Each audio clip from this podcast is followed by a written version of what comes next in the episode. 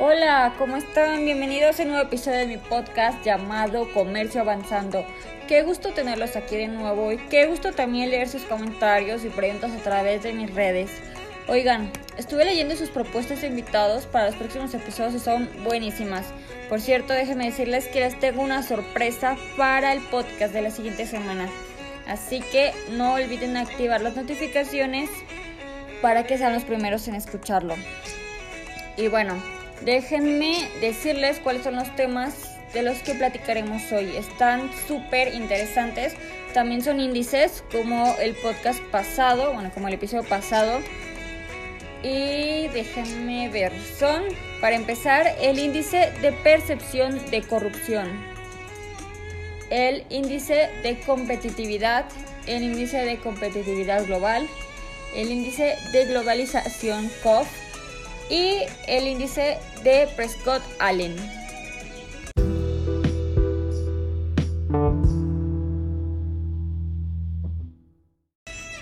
Bueno, y ahora sí, empezando con el primer índice que es el de corrupción.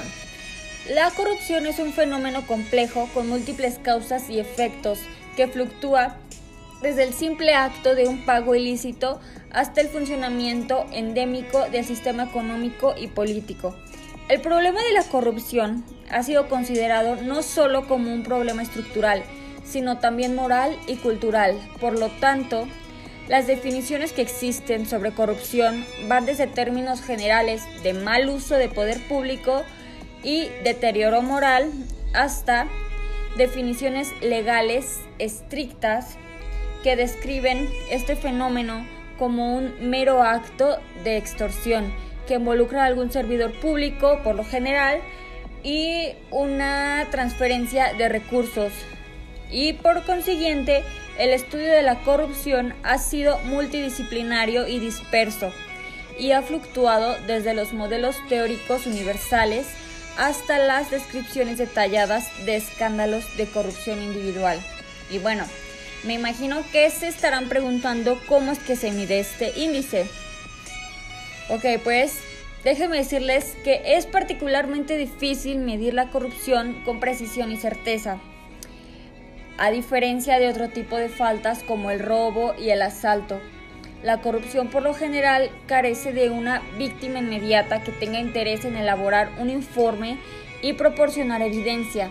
Efectivamente, Casi todas aquellas personas que tienen conocimiento de algún hecho relacionado con la corrupción también tienen un interés por mantenerlo en secreto. Y este fenómeno puede ocurrir de diversas formas y tener diferentes causas e implicaciones. Varía entre sociedades, estados y organismos, y entre las diversas áreas de estos.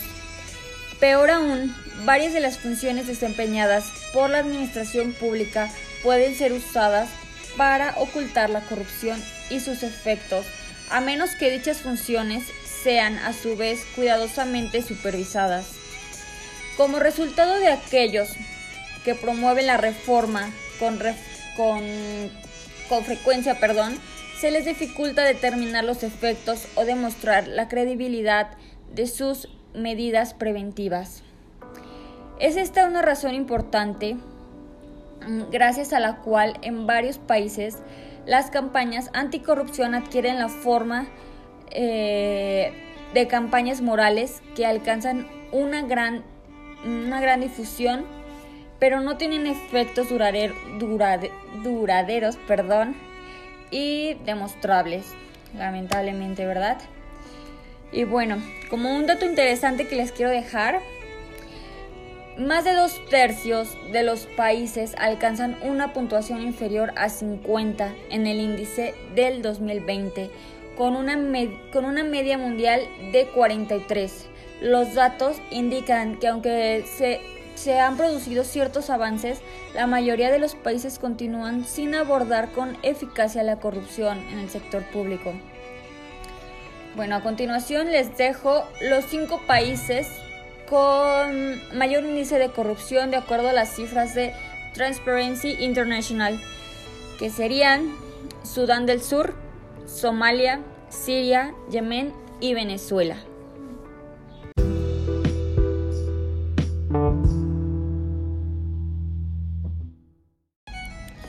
Hablando ahora del índice de competitividad, los indicadores de competitividad son herramientas que nos permiten conocer cómo se está desempeñando un país o región en áreas como educación, eh, salud, instituciones, cuidado del medio ambiente, funcionamiento de los mercados, infraestructura, etc. Existen diversos indicadores creados por organismos internacionales y nacionales que miden estas capacidades con base en, en análisis de datos duros, eh, por ejemplo, el nivel de Producto Interno bruto, bruto, la inflación, la inversión, el empleo, entre otros. O de percepción, que serían la seguridad, la transparencia, la corrupción, etc. Y bueno, ¿cómo se construyen los indicadores de competitividad? Los organismos que elaboran los indicadores principalmente ocupan dos métodos, que sería uno, el cálculo de un promedio simple del valor de las variables transformadas en una misma escala y dos, ponderaciones de acuerdo a los niveles de desarrollo o las asignaciones de factores. Ok, el método se basa en el enfoque que le da cada uno de los organismos nacionales o internacionales que los desarrollan.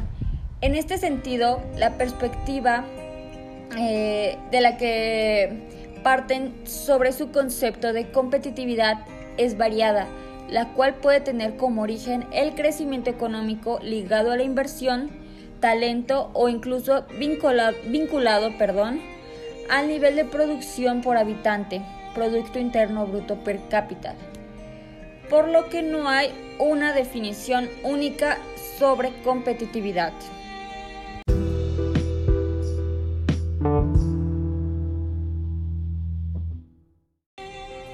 Bueno, y por otro lado tenemos el índice de competitividad global. No es el mismo que el anterior. El anterior es simplemente el índice de competitividad.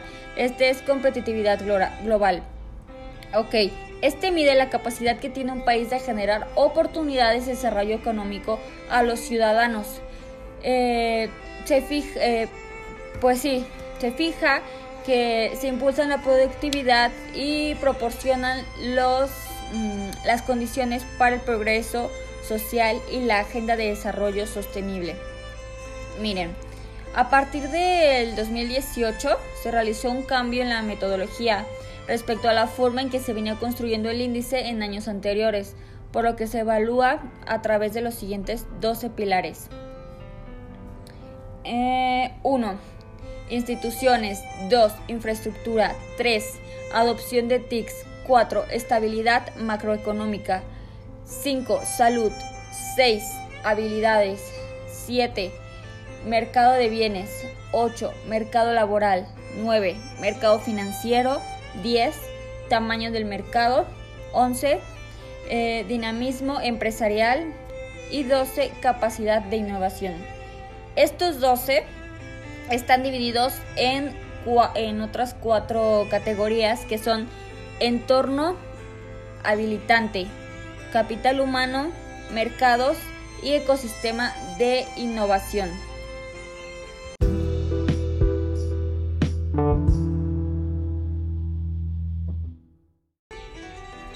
Bien, ahora hablaremos del índice de globalización COF. El Instituto Económico Suizo, COF, por sus siglas en inglés, estableció este índice con el objetivo de medir la dimensión económica de la globalización.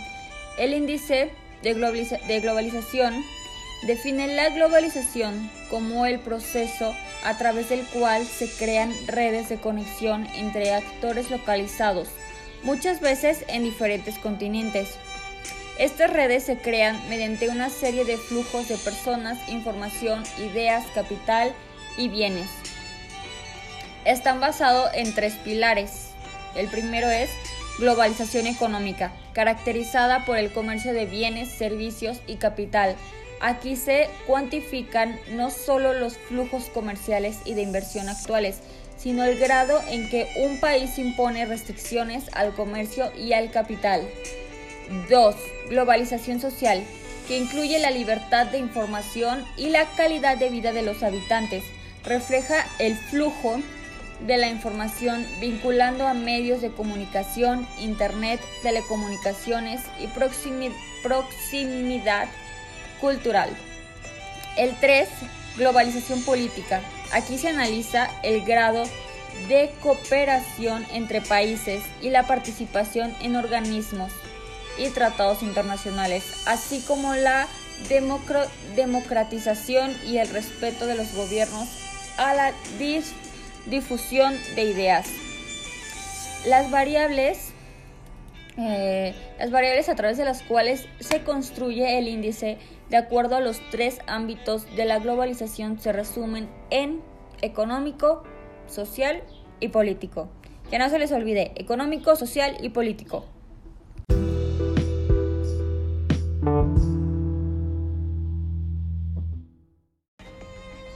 ¿Cómo vamos? Platíquenme. Ya llegamos al último tema, que es Robert Prescott Allen. Bueno, su índice. Él considera que el bienestar del ecosistema es una condición en la cual los ecosistemas mantienen su calidad y diversidad eh, y de este modo su potencial para adaptarse a los cambios y proporcionar un amplio rango de referencias y oportunidades.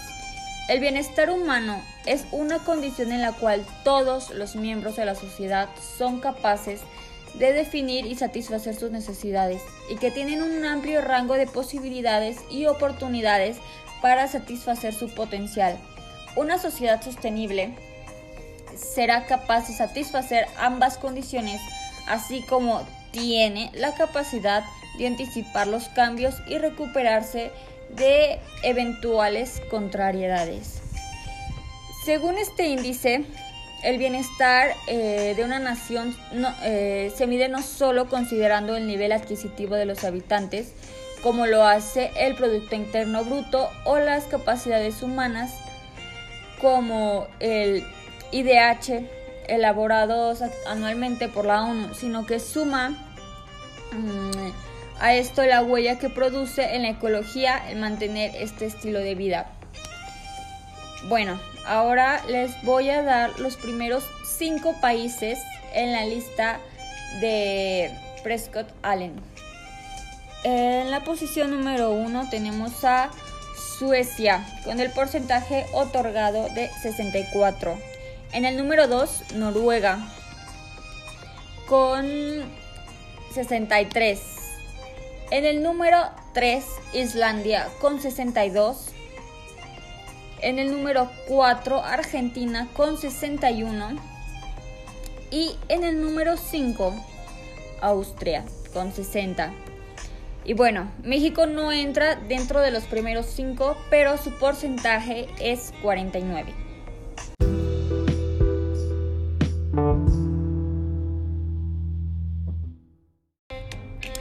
Oigan, qué tristeza que ya llegamos al final de este episodio. Pero como siempre es un gusto tenerlos conmigo y les agradezco que sigan mandándome sus preguntas y comentarios a todas mis redes. No olviden que la próxima semana les tengo una sorpresa. Déjenme les adelanto, es un invitado nuevo. Y bueno, activen las notificaciones para que sean los primeros en escucharlo. Hasta la próxima semana. Gracias.